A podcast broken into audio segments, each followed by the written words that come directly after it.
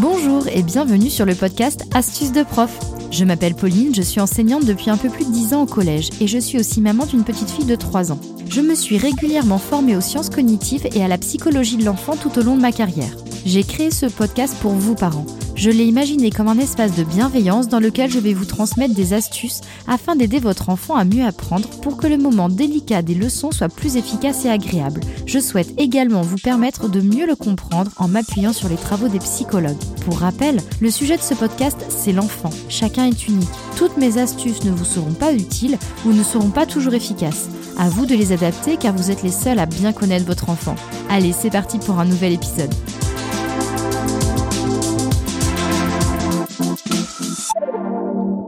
À l'heure où je registre cet épisode, nous sommes mi-janvier. Dans quelques jours, la moitié de l'année scolaire sera écoulée. Et oui, le temps passe vraiment vite. En fonction de l'établissement scolaire de votre enfant, vous avez déjà reçu un premier bulletin trimestriel ou vous allez bientôt découvrir le bulletin semestriel de votre tête blonde. Pour beaucoup d'entre vous, les réunions parents-professeurs ont eu lieu et vous avez déjà une idée de la scolarité de votre enfant. Ce bilan est notamment rendu possible grâce aux appréciations des enseignants, mais aussi du livret de compétences et surtout des notes en particulier au collège et au lycée. C'est parce que nous sommes au milieu de l'année scolaire que j'ai souhaité aborder avec vous aujourd'hui la question de la notation. Alors je vous rassure tout de suite, je n'aborderai pas la note de façon trop scientifique comme c'est le cas dans la formation des enseignants, mais je souhaite vous expliquer ce qui se cache derrière un résultat. Sachez qu'en 2014, sous le quinquennat de François Hollande, la question de la suppression de la note dans le système scolaire français a été abordée, mais fut très vite écartée. Cela a donné lieu toutefois à une production scientifique importante sur le sujet. L'écartement de cette question par le gouvernement montre la forte valeur symbolique de la note pour la population française. Elle est profondément ancrée dans notre conscience. Elle a une valeur certificative bien visible lors du brevet des collèges et du baccalauréat. Bon alors, que note-t-on dans le système scolaire français? L'évaluation certificative, dite aussi sommative, est la seule à utiliser la notation. C'est l'un des trois types d'évaluation avec celle diagnostique en début d'apprentissage et l'évaluation formative en cours d'apprentissage. L'évaluation sommative permet de certifier à un moment donné les acquis des élèves. Dans ce type de contrôle, la note ne rend pas compte de la progression de l'enfant, du temps passé à travailler pour l'épreuve ou des éventuelles remédiations à mettre en place. C'est un peu une photo de l'élève à un instant T. L'évaluation certificative ou sommative doit idéalement arriver après avoir enseigné le savoir et après avoir donné les occasions aux élèves d'apprendre. Elle est alors alignée avec l'enseignement et les apprentissages. Cette note ne reflète pas réellement le niveau de l'élève, retenez-le bien. Le risque, c'est que les chanceux aient pu gagner des points facilement grâce à un heureux hasard. Qui parmi nous n'aurait pas gagné un jour un point euh, grâce à une réponse donnée au pif, par exemple? Tandis que ceux qui n'étaient pas dans leur état habituel ou qui ont perdu leurs moyens ne verront pas leurs efforts récompensés ou leurs réelles capacités mises en avant. Il n'avait rien compris, rien compris, il n'a rien compris. Donc attention, prenons du recul sur la note. Si l'on utilise la note, il est aussi important de l'utiliser dans un but de certification et non de comparaison, qui entraînerait alors une hiérarchisation des élèves. Or, historiquement en France, la note sert à sélectionner, on le voit dans les écoles jésuites des 18e et 19e siècles, mais aussi avec le baccalauréat ou le certificat d'études. La note ne sert donc pas à évaluer les capacités. Dans certains cas plus rares, du moins je l'espère, la note peut aussi être une sanction. Un 0 sur 20, un 0 sur 10, un 0 en tout cas, pour un travail non rendu ou une copie blanche. Dans ce contexte, l'enseignant sanctionne un mauvais comportement et n'évalue pas les compétences de l'enfant. Mais alors, comment les enseignants notent-ils? Soyons bien clairs, noter n'est pas une science dure. La note n'est pas un thermomètre et croire que celle-ci relève d'une science exacte est un postulat de départ faux. La notation est tellement parasitée par des éléments extérieurs qu'étudier ces derniers est devenu une discipline à part entière. Ça s'appelle la docimologie. J'estime qu'en tant que parent, il est important que vous ayez bien conscience que les résultats de vos enfants sont relatifs et peuvent évoluer selon différentes variables. Je vais tenter de vous résumer certains de ces facteurs rapidement sans ordre d'importance. Premièrement, il y a l'effet de halo, H-A-L-O, et les biais sociaux de notation. Ils sont bien documentés depuis 40 ans. Ces deux théories montrent que le correcteur est influencé par la personne qu'il corrige. Cela peut être lié au sexe de l'élève, à son tempérament, son caractère, son origine sociale, sa réussite scolaire, etc. Tout est affaire de perception.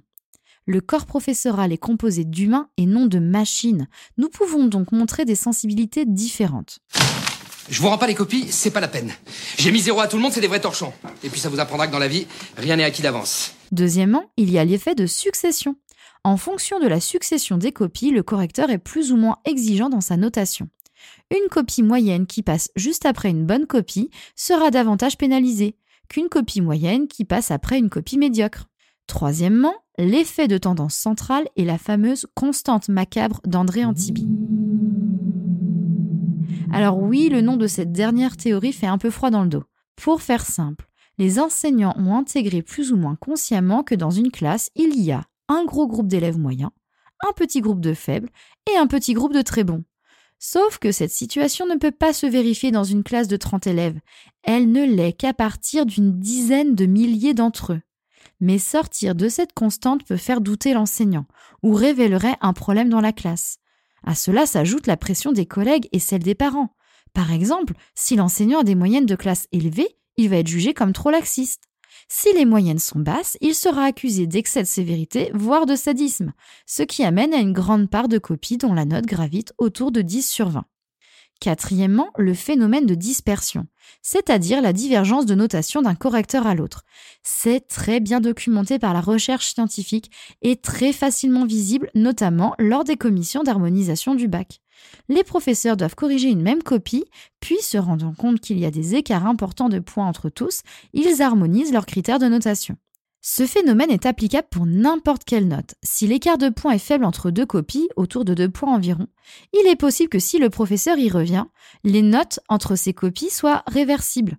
Par exemple, si Pierre a 14 et Paul 12, il n'est pas impossible que leur enseignant, s'il corrige de nouveau les copies de ces deux élèves, inverse les notes, ce qui n'aura pas lieu entre deux copies qui ont au moins 4 points d'écart par exemple. La leçon à tirer de ce dernier phénomène, c'est qu'il ne faut guère que vos enfants s'attardent sur les copies de leurs camarades, sinon que quelques points d'écart.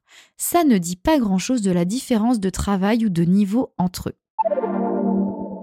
Fort de ce que je viens de vous dire précédemment, on peut légitimement se demander s'il faut continuer à noter nos enfants. Pour Nathalie Bull, directrice de recherche au CNRS, une école de qualité repose notamment sur une implication des familles, des attentes élevées communiquées aux élèves, des bilans fréquents. Selon elle, supprimer la note remet en cause ces trois principes. Par ailleurs, les examens, brevets des collèges et baccalauréats sont notés. Des écoles post-bac recrutent encore beaucoup par rapport aux moyennes des années de première et de terminale. Il est donc obligatoire de maintenir les notes au lycée ainsi qu'en quatrième et en troisième. La notation est un système rassurant pour tous. Le professeur a toujours évolué dans ce système. Les parents et les élèves les voient comme un baromètre de performance permettant de visualiser le parcours de l'élève par rapport à la moyenne. La note permet à l'élève de se situer, savoir s'il s'en sort à l'école. Ça lui permet aussi d'avoir un rapport stratégique à son apprentissage et à ses réussites.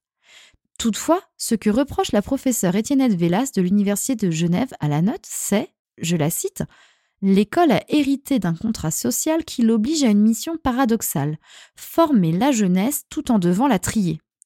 La notation vient alors appuyer ce phénomène sélectif qu'elle trouve injuste. Pour Madame Vélas, il faut supprimer toute forme de notation, que ce soit par chiffre ou par lettre, pour lui donner l'objectif de former, d'éduquer, d'instruire sans exclure. Il est vrai que la notation amène à des erreurs d'interprétation. N'oublions pas, c'est une photo. À l'instant T, un enfant est évalué. S'il a une bonne note, tout va bien, il est content, ainsi que ses parents et son professeur. Il pense avoir acquis ce que l'enseignant lui a demandé d'apprendre. S'il a une mauvaise note, celle-ci peut être alors mal vécue, d'autant plus si l'enfant a perdu ses moyens ou n'a pas pu réviser autant qu'il le souhaitait. C'est vraiment trop injuste. Mais alors, une fois qu'il a compris le cours, eh bien, il n'y a plus forcément d'évaluation sur le sujet pour montrer qu'il sait. Dans tous les cas, la mauvaise note restera comme une tâche sur son bulletin. Et même si l'élève obtient une très bonne note lors d'une évaluation sur un sujet proche ou identique, ce mauvais résultat fera tout de même baisser sa moyenne. Ce qui m'amène au constat suivant. L'enfant travaille beaucoup pour la note. C'est ce qu'on appelle une motivation extrinsèque. La motivation ne vient pas de lui, mais d'un élément extérieur. Une fois l'évaluation terminée, il oublie ce qui a été appris. Il met sa copie dans un tiroir, dans une pochette élastique ou pire à la poubelle, mais la note ne permet pas de donner un sens aux apprentissages, sauf pour certains élèves. Ce discours de la motivation par la note relève de la preuve par soi. Ça veut dire que ce sont les plus diplômés au poste à responsabilité, anciens bons élèves, qui communiquent le plus de discours. Les notes favoriseraient aussi les comportements individualistes et les comportements antisociaux, l'essentiel étant d'être parmi les premiers. Par ailleurs, la note favorise la comparaison. Les élèves en difficulté peuvent donc être stigmatisés, découragés, tandis que les bons élèves sont encouragés par les résultats. La note peut donc facilement devenir traumatisante, stressante pour certains élèves, qu'ils aient habituellement de bons ou de mauvais résultats. À titre personnel, moi j'ai six classes par an et tous les ans, même si je ne formalise pas le moment où je rends les copies, je veux que ça soit un moment rapide et puis plutôt détendu, c'est toujours un moment électrique dans la classe. J'ai plusieurs élèves qui n'osent même pas regarder leur évaluation et préfèrent que ce soit le voisin de table qui leur révèle leurs notes. Ensuite, et là ça m'étonne énormément, ils ont des réactions très déroutantes. J'ai des élèves satisfaits d'avoir 10 sur 20 et d'autres catastrophés de n'avoir que 15 sur 20. Mais alors, qu'en tirent-ils de ces notes? Est-ce que cela sera profitable pour leurs apprentissages? On peut vraiment se poser la question. Mon développement a été plus long qu'à l'habitude. Une synthèse est donc indispensable et j'y apporterai également quelques pistes de réflexion pour vous accompagner dans votre approche des résultats avec votre enfant. Premièrement, la note ne permet pas de savoir où en est l'enfant dans ses apprentissages. C'est une photo du niveau de celui-ci à un moment donné, mais on ne peut pas voir les évolutions. Elle a une simple valeur certificative. Deuxièmement, le résultat de votre enfant est très relatif. Beaucoup trop de variables entrent en jeu au moment de la correction par l'enseignant pour qu'elles aient une valeur absolue scientifique. En tant que parent, il est donc important de toujours modérer son interprétation, de faire prendre du recul à notre enfant sur sa note et de regarder plutôt du côté des compétences. Celles-ci sont accessibles sur la copie ou alors souvent visibles depuis l'espace numérique de travail de l'établissement. Troisièmement, la note est un outil pratique pour vous parents, pour les enseignants et les enfants. Elle est facile à comprendre de tous et permet de savoir si l'élève est à la hauteur des attentes de l'établissement scolaire. Par ailleurs, les examens de fin de collège et de lycée sont également validés par des résultats. Quatrièmement, en tant que parents, nous pouvons aider notre enfant à lui faire comprendre qu'il faut apprendre à l'école pour éveiller et nourrir sa curiosité, maîtriser des schémas de pensée, se former pour l'avenir. Évitons les discours les poussant à travailler pour obtenir une bonne note. L'impact est faible sur le moment et dans le temps. C'est comme les récompenses promises après un bon résultat. L'enfant sera content sur le moment, bien sûr, mais ensuite il demandera la même récompense à la prochaine évaluation. Sinon, pourquoi travailler? Et s'il n'a pas de bon résultat, qu'allez-vous faire? Ou si vous ne pouvez tout simplement pas acheter la deuxième console, qu'allez-vous faire? Que va-t-il se passer? En tant que parents, nous devons veiller à ce que la note ne devienne pas une récompense en soi, car elle n'est pas une source de motivation durable. Nous devons éduquer notre enfant au plaisir d'apprendre. Cinquièmement, je vous conseille aussi d'éviter les comparaisons entre les résultats de votre enfant et ceux de la classe, car nous avons vu plus haut que la note est très relative. La comparaison pourrait être mal vécue par votre fils ou votre fille, et cela n'engendrera pas davantage de motivation dans les apprentissages. Si vous le souhaitez, vous pourrez consulter la retranscription de l'épisode et une synthèse de celui-ci sur mon blog, dont le lien est dans les notes de l'émission.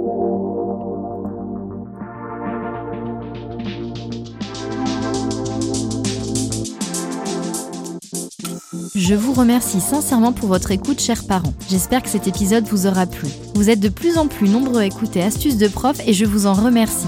Si vous souhaitez le soutenir en le rendant plus visible, vous pouvez laisser un commentaire et 5 étoiles sur Apple Podcast ou Spotify. Je vous invite également à me retrouver sur Instagram pour que nous puissions échanger à propos du sujet du jour et en apprendre davantage sur le podcast. Encore mille merci pour votre écoute. J'ai pris beaucoup de plaisir à faire cet épisode. Je vous dis à bientôt, d'ici là passez de beaux moments. Et surtout n'oubliez pas, vous faites déjà de votre mieux.